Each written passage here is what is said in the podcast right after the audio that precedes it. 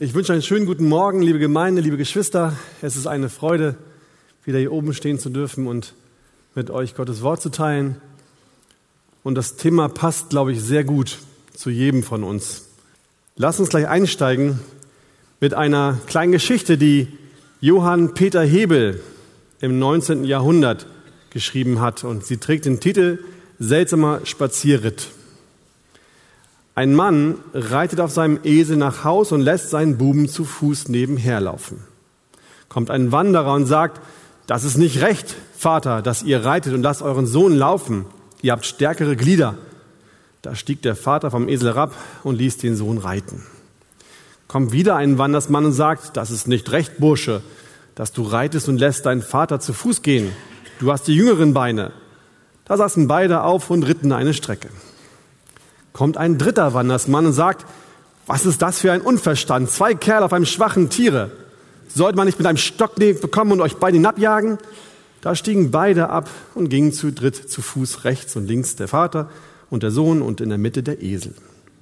Kommt ein vierter Wandersmann und sagt, ihr seid drei kuriose Gesellen. Ist nicht genug, wenn zwei zu Fuß gehen? Geht's nicht leichter, wenn einer von euch reitet? Da band der Vater dem Esel die vorderen Beine zusammen und der Sohn band ihm die hinteren Beine zusammen, zogen einen starken Baumpfeil durch, der an der Straße stand, und trugen den Esel auf der Achsel heim. Soweit kann es kommen, wenn man es allen Leuten will recht machen. Diese Geschichte ist jetzt schon beinahe 200 Jahre alt. Aber das Problem, das diese Geschichte anspricht, war damals schon uralt und ist heute doch immer noch hochaktuell. Es ist so alt, dass wir ihm schon im Alten Testament begegnen. Und es ist hochaktuell, weil wir Menschen auch heute nicht viel anders sind als die beiden Figuren aus der Geschichte damals. Und das ist auch der Grund, dass Gott über dieses Problem in seinem Wort einiges zu sagen hat. Unter anderem auch in dem Text, über den ich heute predigen möchte. Dieser Text steht im Lukas-Evangelium und wenn ihr die Kraft habt, dann steht gerne auf und lasst uns zusammenlesen Lukas 12, Lukas Kapitel 12, die Verse 4 bis 7.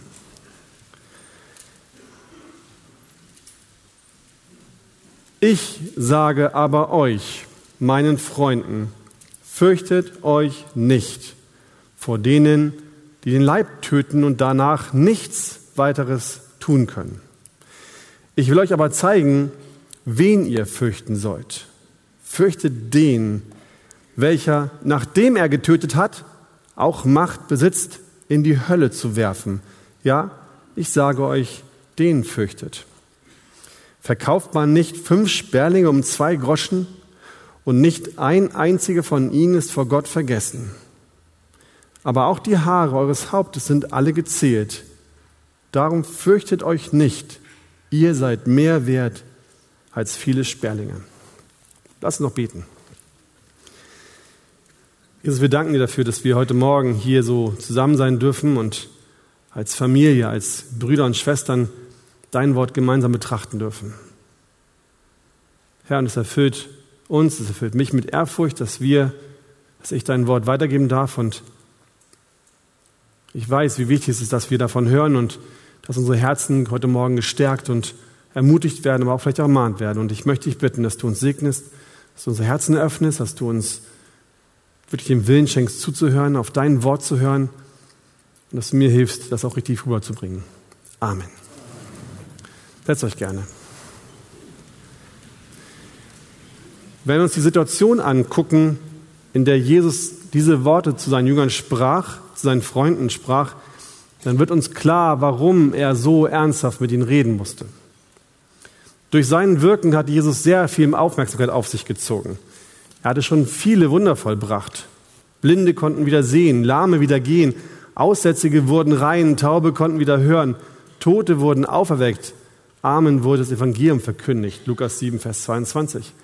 Immer mehr Menschen folgten ihm und immer mehr Menschen wollten hören, was Jesus sagt und was sehen, was er tut. Der Einfluss, den Jesus dadurch gewann und auch das, was er lehrte, beunruhigte die Pharisäer sehr. Sie machten sich Sorgen, ihre Macht zu verlieren. Und sie machten sich Sorgen, dass das Volk sich gegen die Besatzer, die Römer, auflehnen könnte und sie somit als Leiter des Volkes von den Römern zur Verantwortung gezogen werden würden. Als nun wieder einmal das Volk haufenweise zusammenkam und Jesus zu dem Volk redete, wurde er von den Pharisäern gebeten, bei ihm Mittag zu essen. Und es wird uns nicht gesagt, warum die Pharisäer ihn einluden, aber wir erfahren, dass Jesus die Pharisäer sehr scharf kritisierte. Er warf ihnen vor, dass sie Heuchler seien, die äußerlich so taten, als wären sie rein und heilig. Innerlich aber in ihrem Herzen waren sie tot und böse. Sie verlangten von den Menschen, dass sie alle Gebote und Ordnung einhalten sollten, aber sie selbst taten das nur dann, wenn man sie sehen konnte. Und wenn sie alleine waren und niemand zuschaute, dann machten sie auch, was sie wollten. Ansonsten war ihnen das alles einfach nicht wichtig. Und die Reaktion auf diese harte Kritik finden wir am Ende des Kapitel 11 in den Versen 53 und 54. Und als er dies zu ihnen sagte, fingen die Schriftgelehrten und die Pharisäer an, ihm hart zuzusetzen und ihn über vieles auszufragen. Wobei sie ihm auflauerten und versuchten, etwas aus seinem Mund aufzufangen, damit sie ihn verklagen könnten.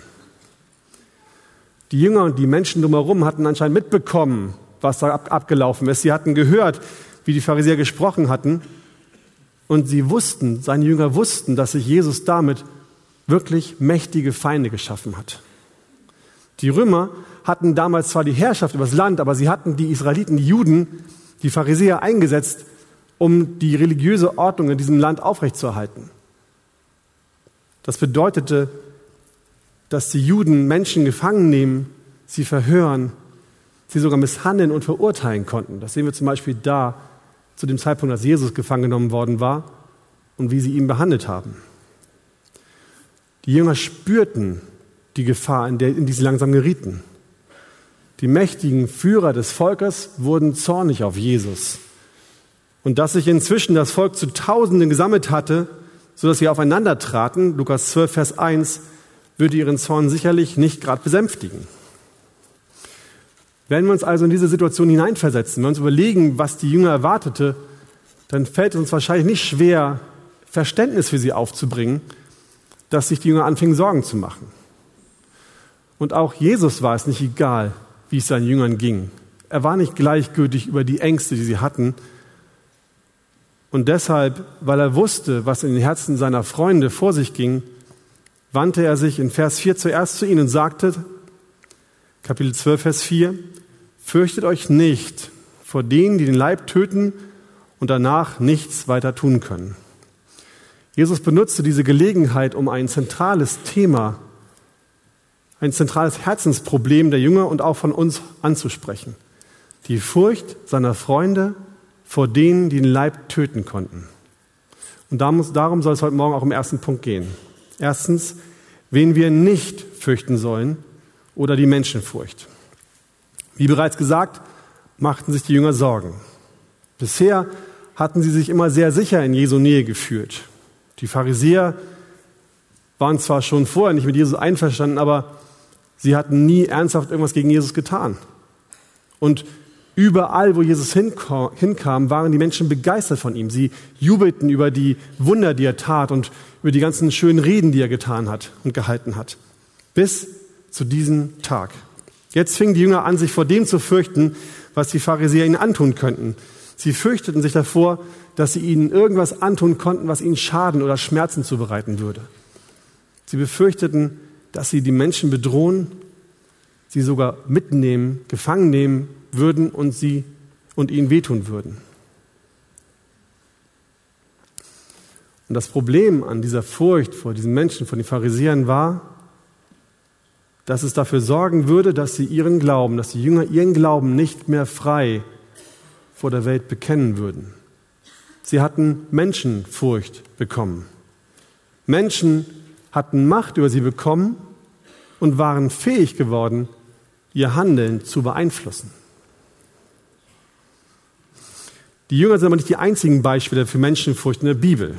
Als Saul gerade König geworden war, sollte er gegen die Amalekiter kämpfen. Gott befahl ihm, das ganze Volk der Amalekiter restlos auszurotten und alle Tiere zu töten, die dort waren. Sie fing auch an damit, aber die Soldaten Sauls behielten die besten Tiere für sich Sie befolgten den Befehl ihres Königs nicht, weil sie selbst gerne etwas mitnehmen wollten, eine Beute mitnehmen wollten.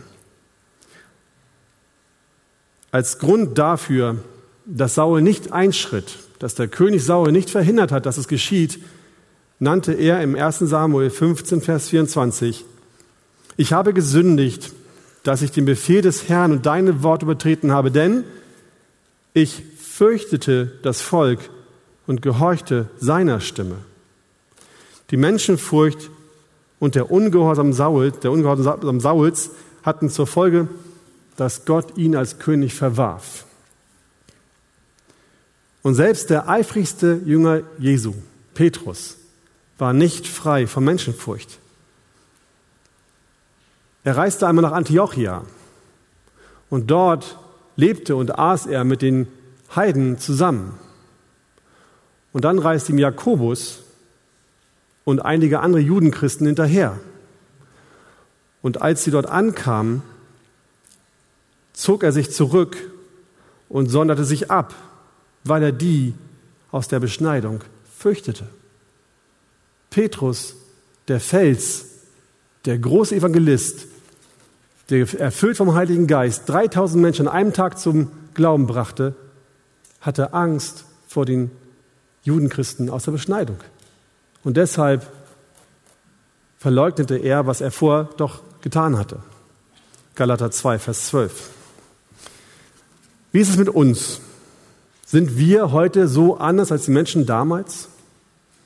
Sind wir frei von diesen Dingen? Betrifft uns das heute nicht mehr? Oder kennen auch wir heute Menschenfurcht?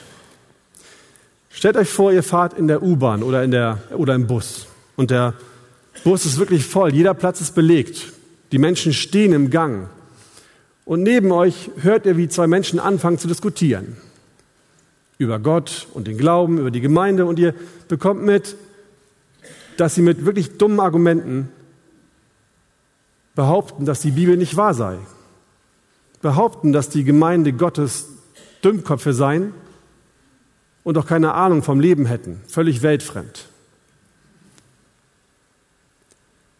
Was macht ihr? Was machen wir? Wie reagieren wir in dem Moment? Und warum tun wir das? Würden wir uns an der Diskussion beteiligen, uns einklinken und für Gott und sein Volk argumentieren? Oder wir sitzen mit anderen Menschen zusammen, mit Arbeits-, Studien- oder Schulkollegen oder auch mit Nachbarn. Und man erzählt sich so, was man am Wochenende gemacht hat. Die einen waren lange auf einer Party und haben Sonntagmorgen schön ausgeschlafen. Toller Abend, morgens schön gefrühstückt, tolles Wochenende. Jemand anderes war am Sonntagmorgen mit seinen Freunden brunchen. Super Gemeinschaft, ganz tolles Essen, herrlicher Blick auf die Alster. Eine super schöne Sache. Und wieder eine andere hat am Sonntag einen schönen Familienausflug gemacht und war den ganzen Tag mit den Lieben zusammen. Und so erzählt Reihe um jeder, was er so gemacht hat und irgendwann kommt ihr an die Reihe. Irgendwann sind wir dran mit erzählen. Und man fragt uns, und was hast du gemacht am Wochenende? Was antworten wir dann? Klar, als gute Christen, wir waren in der Arche, haben Gottesdienst gefeiert. Das geht uns immer total leicht über Lippen, kein Problem. Ich glaube, das stimmt nicht ganz. Wie geht es uns dabei? Können wir genauso frei und erfreut erzählen, wie die anderen, was wir gemacht haben? Oder vielleicht auch nicht? Und warum? Stellt euch mal vor, ich hätte eine Maschine. Wir hätten hier eine Maschine, eine Arche. Und diese Maschine ist fähig, unsere Gedanken zu lesen. Die Gedanken der letzten Woche. Und alles aufzuzeigen, was wir die letzte Woche gemacht haben.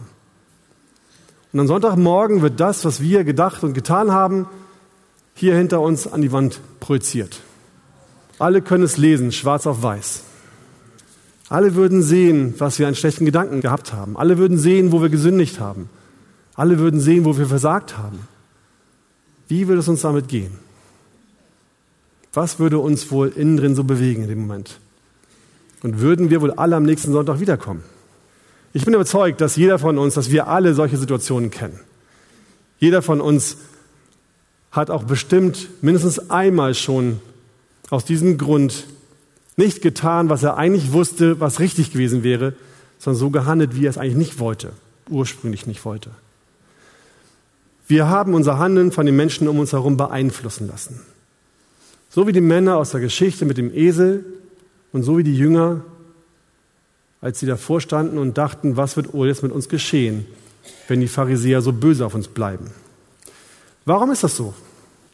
Warum haben andere Menschen Macht über uns? Weil wir, so wie die Jünger auch, uns dafür fürchten, was andere Menschen uns antun können.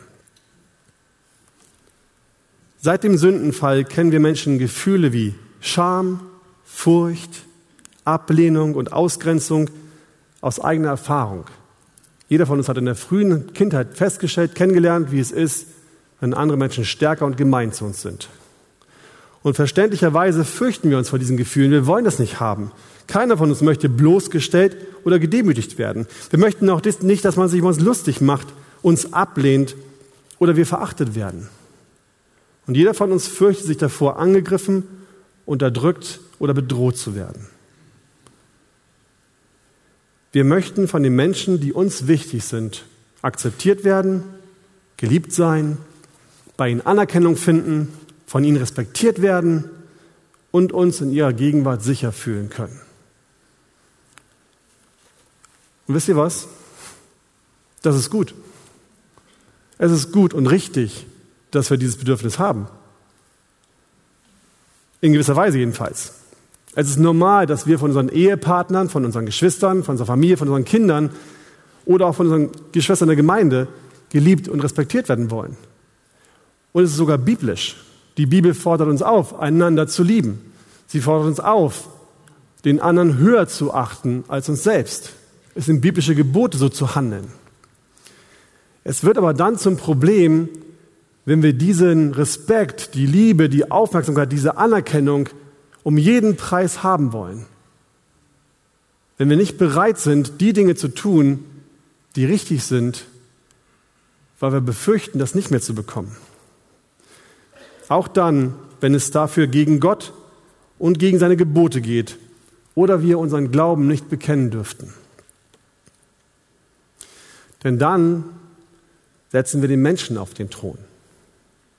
In diesem Moment fangen wir an, die Menschen anzubeten und sie zu Götzen zu machen. Und damit sitzt nicht mehr Gott, sondern es sitzen Menschen auf unserem Thron und herrschen über uns. Das ist der Grund, warum Jesus seine Jünger und auch uns hier in diesen Versen so eindringlich warnt. Jesus ist klar, dass die Menschenfurcht die größte Gegnerin der Gottesfurcht ist. Daher will er mit diesen Worten unsere, die Herzen seiner Kinder stärken. Er möchte erreichen, dass unser Herz fest ist, wenn der Gegenwind kommt und wir dazu aufgefordert sind, uns zu unserem Glauben zu bekennen. Sein Wille ist, dass wir uns nicht von der Furcht vor den Menschen leiten lassen, sondern ein furchtloses, authentisches und liebevolles Leben zur Ehre Gottes leben. Das ist das, was Jesus hier erreichen möchte. Und dafür spricht er diese Warnungen aus, die wir gerade gelesen haben. Deswegen lasst uns diese Warnungen jetzt anschauen, die uns dabei helfen sollen, darin zu wachsen. Zweiter Punkt, Gottes Furcht beginnt mit der Furcht vor Gott. Als Jesus mit seinen Freunden sprach, fing er mit einer Warnung dort an, wo die Gottesfurcht beginnt. Er sagte zu ihnen in Vers 5, ich will euch aber zeigen, wen ihr fürchten sollt.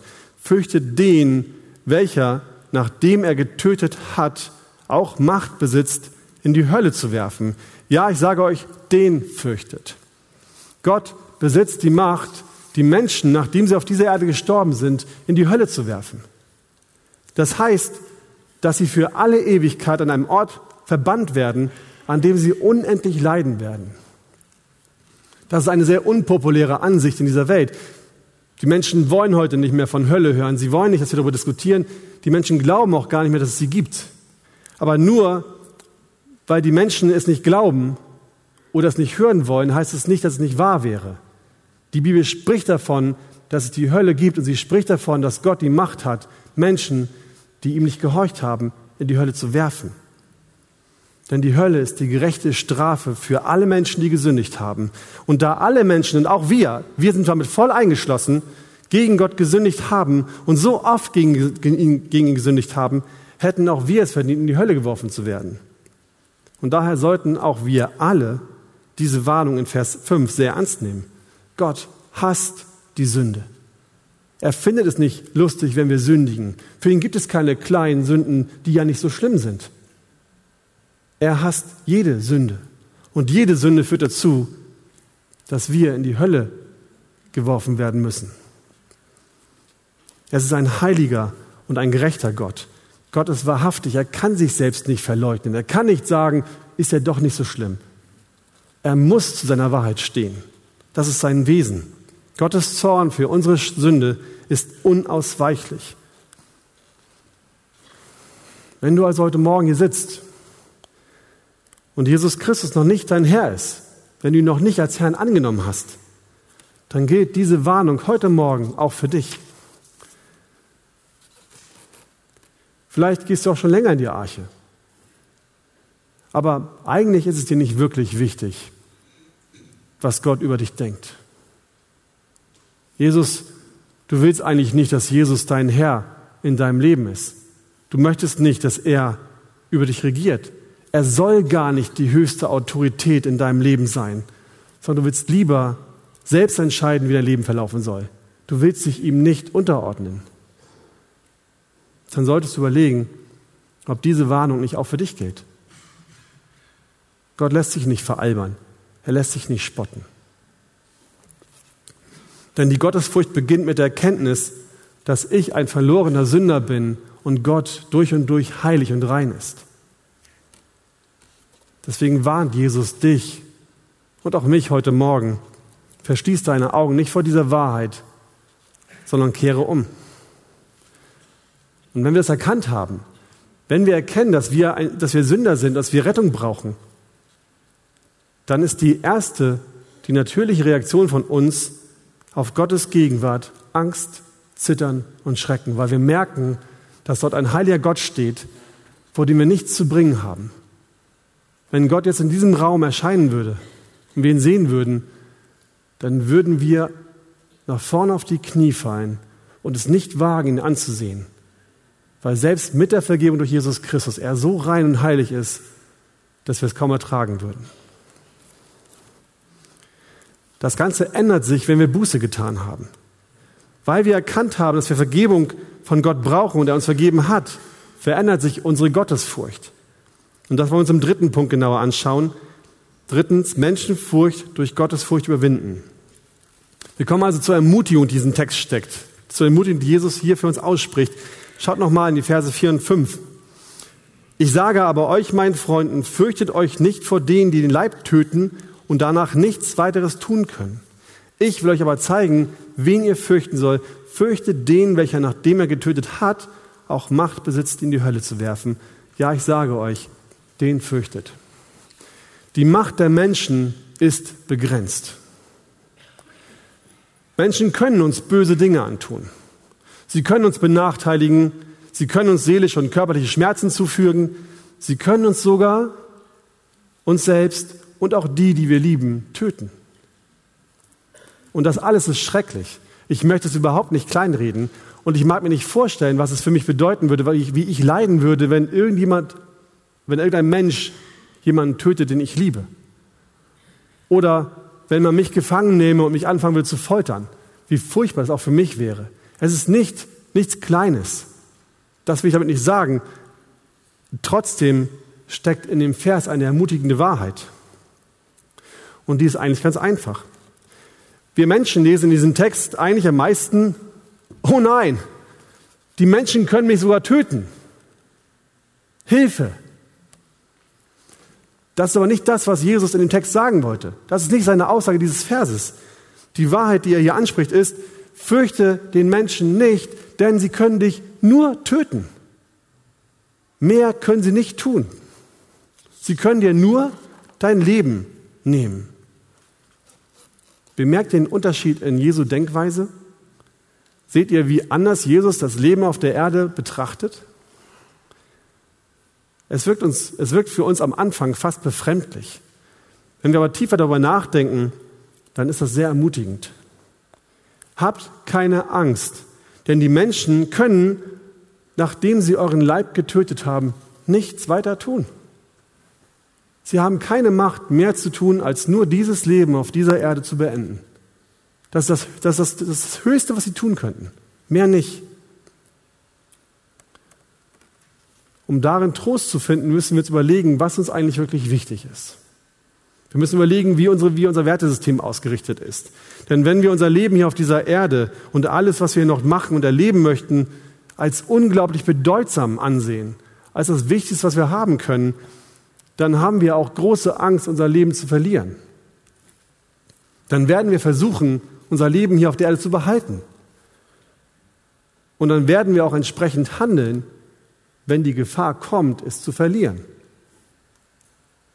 Eventuell sogar so weit, dass wir unseren Herrn nicht bekennen würden, wenn das bedeuten würde, zu verlieren, was wir doch so unglaublich schätzen auf dieser Erde.